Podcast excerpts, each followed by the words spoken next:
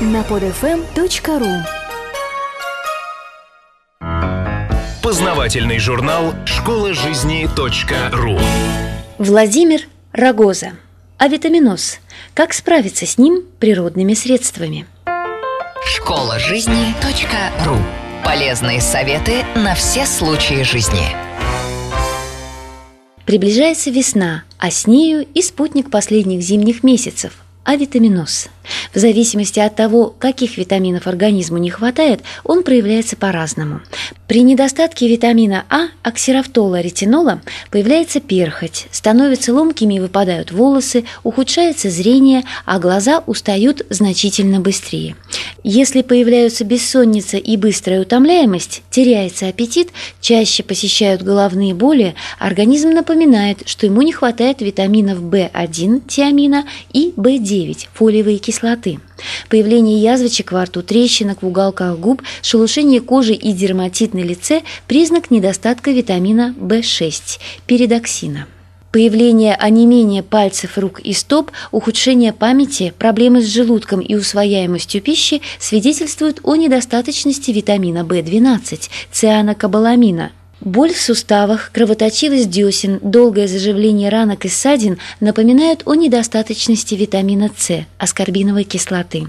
Недостаточность витаминов D, кальциферола и Е, токоферола ацетата обычно проявляется не сразу, но если появляются беспричинное снижение веса, повышенная потливость и, не дай бог, мышечная дистрофия, недостаток в организме этих витаминов необходимо срочно пополнять. Также трудно самостоятельно определить недостаток витаминов В15, пангамовая кислота, К, филохинон, ПП, никотиновая кислота, ниацин. Суточная потребность в них незначительная, но роль в организме огромна, так как они влияют на обмен веществ, деятельность печени и почек, способствуют снижению количества холестерина в крови. В медицинских справочниках можно найти различные признаки проявления недостатка в организме витаминов и микроэлементов. Все их перечислить трудно. Главное постараться их не допустить вовсе. В период наибольшей вероятности авитаминоза некоторые начинают в больших дозах поедать продающиеся в аптеках витамины поливитамины и витаминосодержащие препараты. Зачастую это делается без консультации с врачом.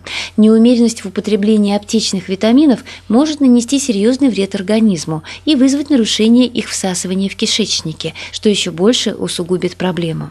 Подбирать для каждого конкретного человека комплексы витаминных препаратов должен врач, исходя из особенностей организма и имеющихся заболеваний, а наладить правильное питание, чтобы по максимуму получать продуктами необходимые организму витамины может каждый самостоятельно. Обычно меньше всего проблем возникает с восполнением витамина С. Его суточная потребность у взрослого человека велика, примерно 100 мг, но этот витамин в значительном количестве содержит многие овощи и фрукты. При необходимости можно использовать и хвою, благо она круглый год готова к применению. Делай настои и пей. Стоит учесть, что многие продукты, особенно овощи и фрукты, содержат целые комплексы витаминов, но в процессе длительного хранения их количество заметно снижается, а неумеренная тепловая обработка может их уничтожить вообще. Поэтому овощи и фрукты желательно употреблять сырыми в виде салатов. Если же подвергать тепловой обработке, то в микроволновке или на пару. Подобный же способ приготовления желателен для мяса и рыбы. В первую очередь стоит обратить внимание на традиционные продукты питания, тем более, что и стоят они относительно дешево. Обычный лук содержит железо, калий и ряд других микроэлементов. В нем много витамина С, есть витамины ПП и группы В, а также каротин, фитонциды, кверцетин, способствующий предотвращению рака. По мнению медиков, человеку желательно ежемесячно употреблять в пищу не менее 600-700 граммов лука. Природной копилкой витаминов является чеснок. В нем содержатся витамины А, В, С, Д, особенно много витамина В1. Кроме того, чеснок богат эфирными маслами, магнием, цинком, серой, медью, кальцием, калием. В небольшом количестве в нем есть железо и селен, который по воздействию на организм близок к витамину Е. К сожалению, спутником лука и чеснока является сильный запах, но, как говорится, здоровье дороже. Значительное количество витаминов содержит обычная белокочанная капуста. Кроме того, в ней имеются многие микроэлементы и полтора десятка аминокислот, включая татрановую, которая препятствует превращению углеводов в жиры.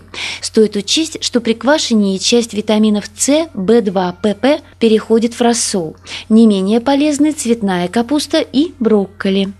В зимний период желательно есть побольше свеклы, которая способствует преодолению усталости и депрессивных состояний, благодаря наличию в ней удачного сочетания витаминов С, В9 и калия. Кроме них, в ней содержатся витамины В1, В5, В6, ПП, Е, провитамин А, много микроэлементов, включая магний, железо, цинк и кальций. Богата витаминами морковь. В ней содержится В1, В2, В6, С, Е, ПП, К, много микроэлементов и минеральных солей. Она чемпион среди овощей по содержанию бета-каротина. Морковь способствует улучшению зрения, предотвращению анемии, благотворно влияет на состояние кожи. Практически весь спектр витаминов и микроэлементов содержится в огурцах и помидорах. Несмотря на то, что при солении какая-то часть витаминов утрачивается, зимой стоит предпочесть эти овощи в консервированном виде, особенно если нет уверенности в качестве выращенных в теплицах. Из фруктов в зимний период в первую очередь следует отдать предпочтение цитрусовым и яблокам, а из ягод – черной и красной смородине, клубнике, малине, крыжовнику и вишне. Они прекрасно хранятся в замороженном виде, практически не теряя свои полезные свойства. В замороженном виде можно хранить и грибы, в которых содержится много минеральных веществ и витаминов. Особенно богаты грибы витаминами D и ПП, столь необходимыми организму в зимний период.